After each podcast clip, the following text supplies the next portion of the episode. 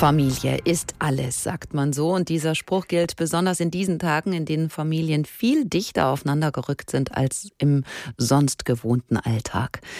Der Stress ist manchmal enorm. Es gibt viel Konfliktpotenzial. Wir schauen, wie es den Familien geht bei uns im Land heute am Tag der Familie. Das tun wir mit Birgit Leyendecker.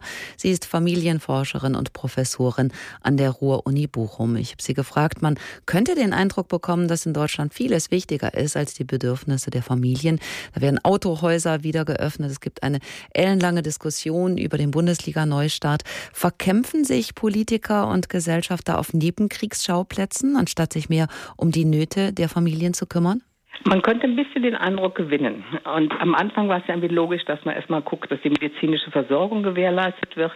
Danach, wo kam nochmal die Ökonomie ins Spiel. Aber es wird jetzt auch jetzt seit geraumer Zeit klar, dass es immer dringlicher wird, sich auch um die Familien zu kümmern, weil die doch langsam einfach an ihre Grenzen herankommen. Und vor allen Dingen ist ja auch absehbar, dass die Situation, die im Augenblick ist, dass die jetzt nicht irgendwie bald vorbei sein wird. Am Anfang hat man gedacht, es geht vielleicht nur um Wochen und Monate. Aber jetzt wissen wir, wir reden vom Zeitraum von mindestens 15 Monaten. Das heißt, es geht um das ganze nächste Kita-Jahr auch und um das ganze nächste Schuljahr. Nun ist es zu Beginn einer Krise ja absolut verständlich, dass Politiker sagen, wir haben gerade keine Lösungen parat und es ist jetzt einfach auch zu gefährlich, massenhaft Kinder in die Schule zu schicken und große Infektionsrisiken einzugehen. Aber mit der Dauer der Krise würden Eltern dann doch gerne etwas mehr angeboten bekommen als abwiegeln und bedenken.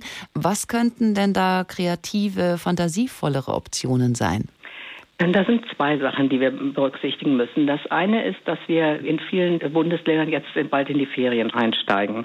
Und das heißt, da wird wirklich zu überlegen, ob wir auch nochmal die Ferien nutzen können. Nicht verpflichtend, aber dass da nochmal Möglichkeit gibt, dass die Kinder freiwillig in die Schule kommen und dass ihnen dort irgendwie nochmal Angebote gemacht werden, damit die einfach auch mal wieder äh, Spaß bekommen am Lernen, dass sie Gelegenheit haben, in Kleingruppen Neues zu entdecken, von naturwissenschaftlichen Forschungsprojekten über Theater bis hin zu Sport- und Bewegungsprogrammen. Es geht einfach darum, sie zu motivieren und ihnen zu vermitteln, dass Lernen Spaß macht. Der andere Aspekt, so genauso wie wir gesagt haben, am Anfang so Medizinstudierende sollen an Kliniken kommen und dort unterstützen, sollten wir auch überlegen, welche Ressourcen wir haben. Ich bin halt Universitätsprofessorin und mir liegt es irgendwie nahe, erstmal an die Studierenden zu denken, an die vielen, vielen Studierenden, die wir haben. Und ich denke, die werden gebraucht, auch um in dem nächsten Schuljahr und vielleicht auch noch Kita-Jahr nochmal die Schulen zu unterstützen. Weil wo die jetzt, was die machen müssen, die müssen in Kleingruppen unterrichten, was notwendig ist und was über noch über ein Jahr lang so gehen wird, haben aber gleichzeitig nur 75 Prozent oder weniger der Lehrer zur Verfügung. Und das passt ja einfach rechnerisch überhaupt nicht.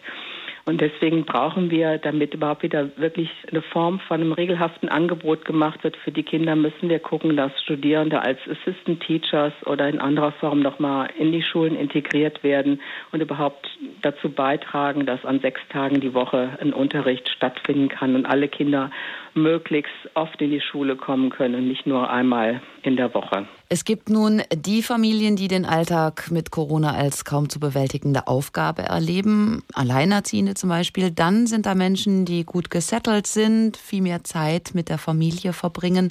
Spaltet Corona unsere Lebenswirklichkeit also auf in die Familien, die sich Entschleunigung gewissermaßen als Luxus leisten können und die, die schon vorher zu kämpfen hatten, was sich nun für diese Familien noch verschärft?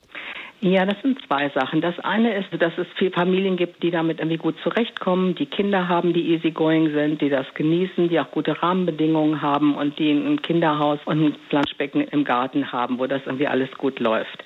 Dann gibt es aber auch viele Familien, aber auch in selbst in gut gestellten Familien kann es enorme Herausforderungen sein, mit pubertierenden Kindern oder mit Kindern, die unruhig sind oder Kinder, die ADHS haben oder anderes mehr, mit denen zurechtzukommen und die zu motivieren zu lernen. Aber insgesamt, wenn wir auf die gesamte Gesellschaft drauf gucken, dann hat Corona-Krise wirklich nochmal das Potenzial, die Ungleichheiten weiter zu verschärfen. Weil diejenigen, die unter den optimalen Bedingungen, die Sie Anfang genannt haben, Entschleunigung und die Kinder irgendwie lernen was, die werden eher, die werden irgendwie den Stoff irgendwie wahrscheinlich genauso gut wie in der Schule etwa aufholen können. Während bei den anderen, wo das nicht möglich ist, es ist nicht nur, dass die jetzt den Schulstoff nicht haben, sondern dass die auch wenig Lerngelegenheiten haben, wenig Anregungen haben.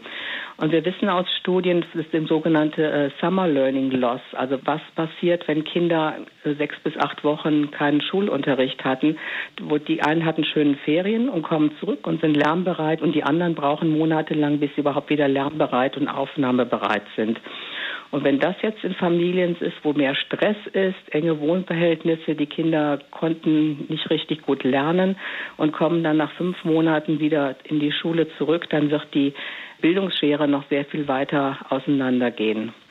Und auch die Klassen werden sehr viel heterogener sein. Also auch selbst wenn wieder ganz normaler Regelbetrieb wäre und es könnten wieder alle normal, alle 30 Kinder wie in einer Klasse sitzen, wäre die Heterogenität innerhalb einer Klasse noch mal sehr viel größer als vorher.